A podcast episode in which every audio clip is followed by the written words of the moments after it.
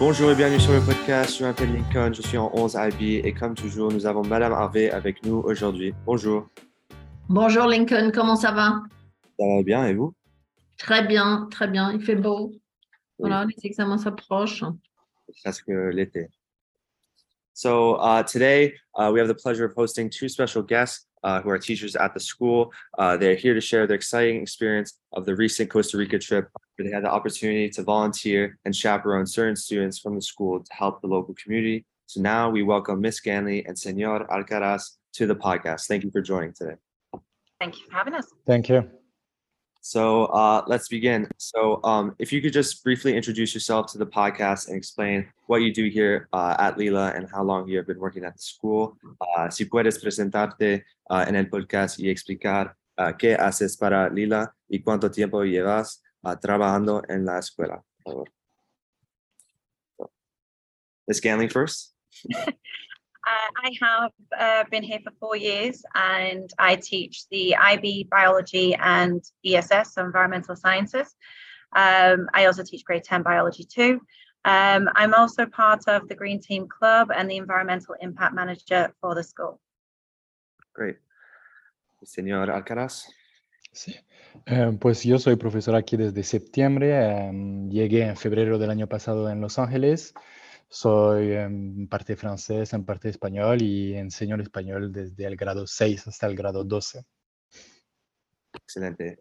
Um, so, uh, uh, Ms. Ganley, uh, first, so here at Lila, uh, we learn about many different countries and their cultures, and I think to experience them in person uh, is also a great way to learn about them. Uh, you know, with the recent trip to Costa Rica, many of the 11th grade students went on what sounded like an amazing trip. So, could you just briefly speak about uh, why the school chose to go to Costa Rica and uh, what you did during the trip? So Costa Rica has been a, a, a trip that's done, from what I hear, for, for quite a few years, um, and um, it's a worthwhile trip trip because not only has it ha- a high biodiversity, but it also has that uh, element of a different culture. Um, the fact that you are a little bit more out of your comfort zone. You're seeing how um, people, students, same age as you, uh, live their lives, which is very different to what we have at Lila. Um, being more appreciative of that, and as well as the sustainable aspect, and, and more about you know being in nature, seeing more about you know how nature works and the environmental uh, consequences and issues to what we have uh, today. Um, which we did see uh, quite a few things within uh, the the place we actually visited in Gandoca, which was absolutely stunning. Great. And so, what what cities uh, did you did you visit in Costa Rica? we were in the uh we were in the main city for one one night it was just very quick as we, we arrived there but then we were in uh, the national park of Gandoca um and in do you remember what the small village was called uh, Limon. yeah limon yeah Great. Um so yeah Ah, y, ah, señor Alcaraz, ah, ¿por qué crees que un viaje como este es importante para el desarrollo de nuestros Mm. estudiantes aquí en Lila? Oh, creo que por muchos motivos. Primero, creo que es una oportunidad increíble al nivel cultural descubrir otro país, descubrir otra manera de hablar el español, porque finalmente yo hablo el español de España, pero también se habla el español en muchos países diferentes con particularidades. Al nivel cultural también creo que fue mm, excepcional porque encontramos una familia y nos presentaron su modo de vida, la vida en el pueblo de, de Gandoca y lo que hacían para preservar a las playas, a las tortugas. Entonces fue, fue algo increíble. Y luego creo que al nivel eh, escolar también fue algo interesante porque para los alumnos que estudian español, pues les permitió hablar más el español con personas nativas, con otro tipo de español, como decía. Pero también creo que para la señora Galni también fue interesante para la biología, la conservación del medio ambiente. Entonces sí, es, un- fue un viaje increíble. Bien. Um, and Miss Ganley, um, what other countries, you know, obviously we had the Costa Rica trip this year and there's been other uh, great trips, uh, but what other countries do you think uh, we as a school should try and visit, um, you know, for the students?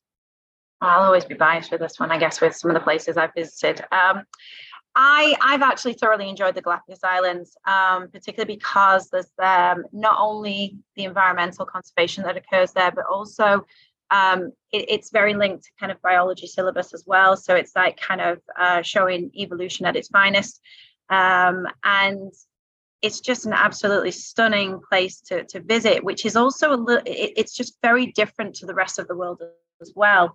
Um, so and it's it's not a common place that people would visit and that would be probably one of the reasons why i would i would i would suggest that to students and i think also the opportunity there to even um, you know um, experience say like diving as well and and uh, doing something a little bit different to what you would possibly do here on a day to day yeah definitely I, when you when you say diving you know that's definitely something i'm interested in you know i, I like the water so uh, that's definitely something that done it. I saw hammer, hammerhead sharks there. That was just for me. And and even like sea lions, they'll blow bubbles in your face. I think that I think the reason is that nature is not scared of you there. And it doesn't need to be because it's so protected that they the animals are not scared of you because they know no one will harm them. And I think that that is um, it, it's surreal and it, it, it doesn't happen very often anywhere. So you will actually see many many organisms um, you know, just in their natural habitat, behaving in their natural way. Yeah, that's an interesting point. Yeah, I've never never thought of it that way. So I agree though. So, um, uh, señor Alcaraz, um, ¿cuál fue uh, la parte más interesante uh, del viaje para usted? Oh, pues para mí yo creo que mm, es la oportunidad de haber encontrado esta, esta familia, la familia de, Danilo, era nuestro contacto eh, allá en Gandoca, porque pues eran muy, muy abiertos, muy simpáticos, nos aprendieron mucho de su día a día, de lo que comían, lo que solían hacer, lo que, las relaciones que tenían entre sí en el pueblo. Y, y también al nivel lingüístico me aprendieron muchas cosas, cosas que yo no, no sabía de la manera en que se habla en Costa Rica. Entonces sí, creo, creo que fue la parte que más me, me ha gustado, me ha marcado de este viaje. Perfecto. ¿Y qué tal el nivel de español de nuestros alumnos? Pues la verdad es que los cinco alumnos que estudian Spanish BHL tienen un, un nivel bastante alto y Ujú. creo que tuvieron la oportunidad de mostrar que sí lo, lo comprendían perfectamente y lo podían hablar, pero me, me sorprendió mucho porque hay otros alumnos que hablaban muy bien el español también en el grupo y no Mm. estudian el español en, en IB, pero Mm. tienen un nivel bastante alto. Como Lincoln. Sí, por ejemplo. Gracias. Um, so uh, la, the last question, uh, la última pregunta. Um, I guess Ms. Ganley, you kind of answered it to some extent, but it's a little bit different. So if you could visit any country uh, in the world this year, uh, where would that be and why? Y uh, la misma pregunta uh, para el señor Alcaraz. Uh, si pu- podría, pudiera visitar cualquier país en el mundo este año, ¿a dónde irías y por qué? So Ms. Ganley, uh, could you answer the question first? I think I'd like to. Um, eh, oh, it's a hard one because there's so many places I still really want to visit.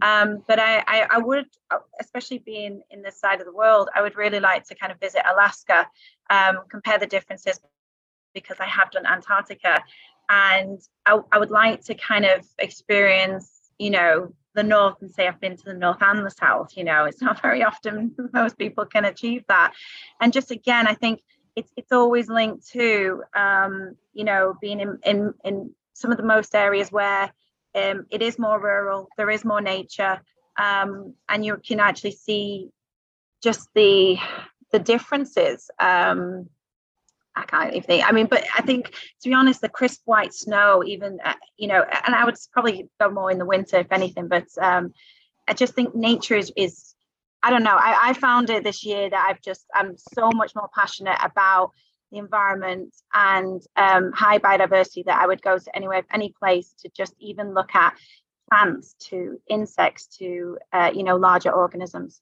And it is all about you know the small stuff. Even soil. I love soil.